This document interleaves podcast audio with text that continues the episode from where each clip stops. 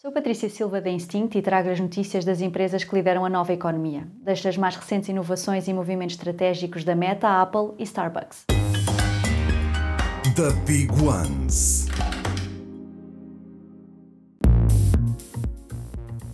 A Meta está a desenvolver um novo mídia social descentralizado que vai permitir a partilha de posts em texto.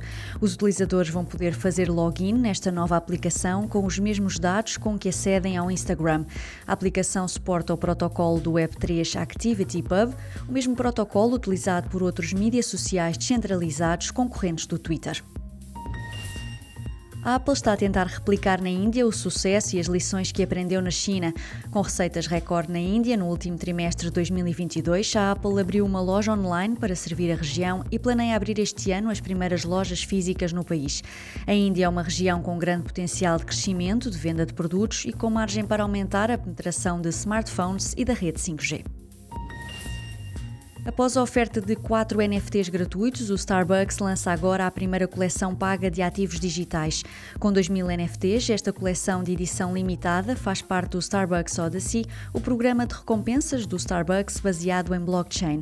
Cada utilizador pode comprar até dois NFTs premium e cada um deles dá um bónus de 1.500 pontos acumulados na conta Odyssey para conquistar futuras recompensas.